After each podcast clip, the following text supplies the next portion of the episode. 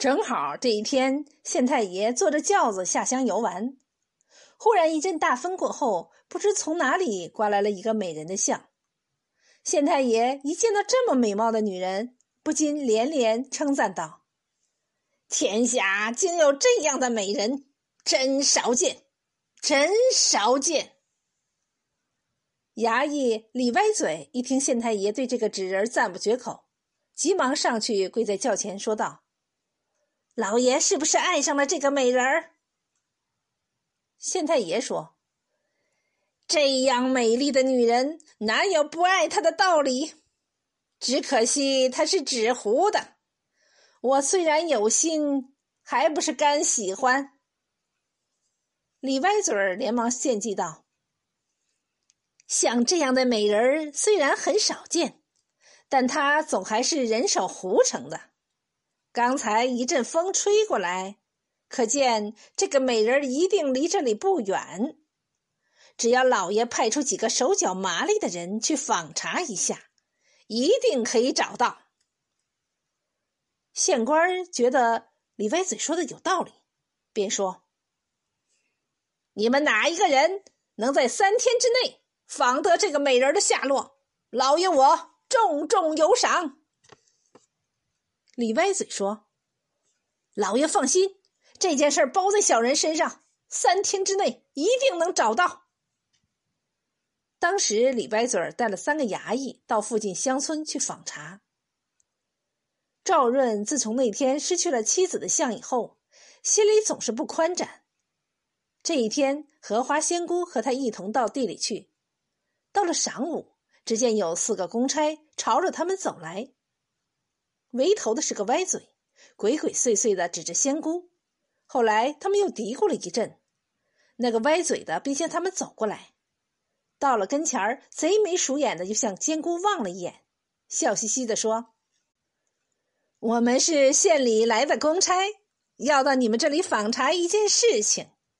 我们口渴的很，请把你们家的水给点解解渴吧。”赵润哪里知道，他们正是破坏自己幸福家庭的凶手呢？荷花仙姑一看这情况，心里就摸出了几成。但也不好马上拒绝。他俩把这几个人领到家里，让他们喝足了水。临走的时候，那个歪嘴又问了赵润的姓名。第二天就来了几个凶恶的衙役，把赵润提到了公堂上。只见县官坐在上面，两边竟是满脸横肉的衙役，每个人手里都拿着兵器。县官说：“赵润，你是个庄稼汉。”应该安分守己才对，怎么拐骗民女呢？赵润被问了个大张嘴，半天才说：“自我家遇灾以后这几年来，我一直肩不离担，手不失锄，自耕自食，从来没有做过伤天害理的事，怎么能说我不安分守己呢？况且我们夫妻结合已经好几年了。”恩爱非常，又怎么能说是拐骗民女呢？我一不欠粮，二不欠款，你无缘无故把我抓来是什么道理？这一段话把县官问的是无话可说，只好把惊堂木摔得啪啪作响。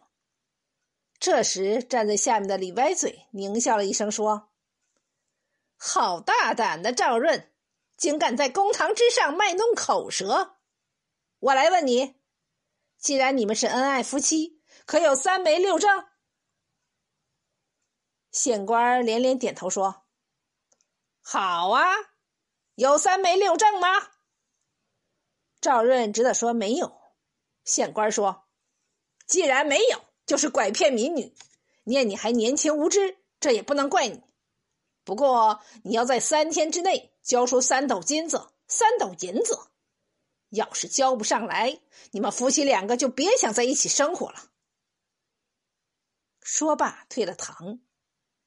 赵润闷闷不乐的回到家里，荷花仙姑问明原因，笑了笑说：“这有什么难处？明天你到集上去买黄纸五张，白纸五张，我有用处。”第二天，赵润把纸买来，荷花仙姑把纸剪成两堆碎纸花。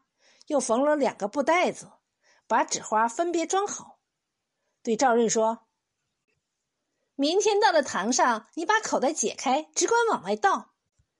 白的是银子，黄的是金子。倒完了，看他再怎么说。”三天已经过了，赵润背了两个袋子到了堂上，县官早已经在那儿等着。见了赵润，忙问：“赵润，金银带来了吗？”赵润说：“已经背来了，你拿斗来量好了。”衙役们拿了斗来，赵润先打开黄袋子，只见滴溜溜、黄生生的金子滚了下来，不多不少，刚刚三斗。他又解开白袋子，倒出银子，不多不少，也正好三斗。县官看见这种情况，觉得自己失败了。忽然，他眉头一皱，拍了一下惊堂木，喝道：“大胆的赵润，只有三天，你从哪里弄来这么多金银？一定是偷来的，这还了得！”县官向李歪嘴使了个眼色，大喊一声：“来呀，把他架起来，给我狠狠的打！”衙役们正要把他拉倒。只见李歪嘴向县官施了一礼，说道：“老爷，他偷人家金银是为了满足老爷的要求，打他也没有用，不如饶他这一回。老爷不是有怕热病吗？医生说只有那吉生西瓜才能治好这种病。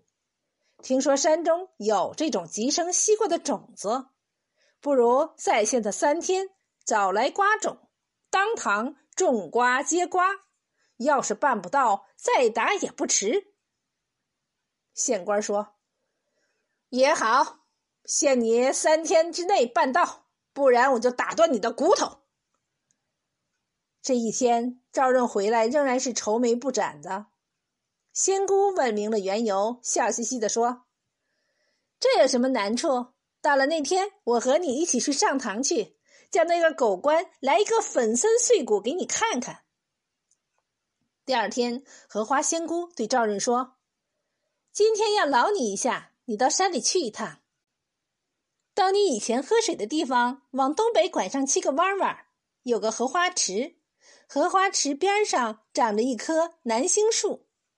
到了树下，你用手在树上连敲七下，再连喊三声：‘水门开，水门开。’”开开水门，送宝来。停一会儿，有个女童出来，你就说：“你家二仙姑有难，要借火尖珠一用，她就给你了。你拿上，牢牢噙在嘴里，可不敢吐出来。”赵润到了那里，照着妻子说的话，将珠子拿来交给仙姑。第三天，县官以为这一次把赵润难住了，高兴的不得了。并对衙役们说：“今天他要是挣不出瓜来，只要我的眼睛一挤，你们一起动手把赵润捆起来。李歪嘴再领二十个人去把他的女人抢来，其他的人把那小子重打以后收到监牢里。调度好了，他才坐到了大堂上。仙姑和赵润到了堂上，那狗官和衙役一见仙姑如此美貌。”一个个神魂颠倒，不住的直淌口水。停了一会儿，县官定了定神，说：“赵润，吉生瓜子找到了吗？”仙姑答道：“瓜子找到了，只是我丈夫不会种，因此我来帮忙，向老爷借一把铁铲和一个水桶就可以种了。”县官一听，这倒是个稀奇事。就叫衙役把铁锨、水桶拿来。仙姑在大堂正当中挖了个斗大的一方方的土壤，从针线袋里拿出那粒好像瓜子的火尖珠来埋在土里，浇了第一勺子水，长出芽来，长出叶来，扯开秧来；第二勺子水开了花，结了瓜；第三勺子水，那瓜慢慢长大，越长越大，最后。长得有车轮子那么大。堂上堂下三班衙役看了个个个目瞪口呆。县官坐在堂上，眼睛瞪得有鸡蛋那么大，老半天说不出话来。仙姑说：“瓜种成了，请老爷拿刀子来切瓜吃吧。”县官心想：“既然种成了，就吃吧，吃了再说。”忙吩咐衙役拿来了一把大刀，自己亲自下堂来切瓜。砍了第一刀，冒出烟来；第二刀，哗哗哗喷出红红的火焰。一呼，轰隆一声。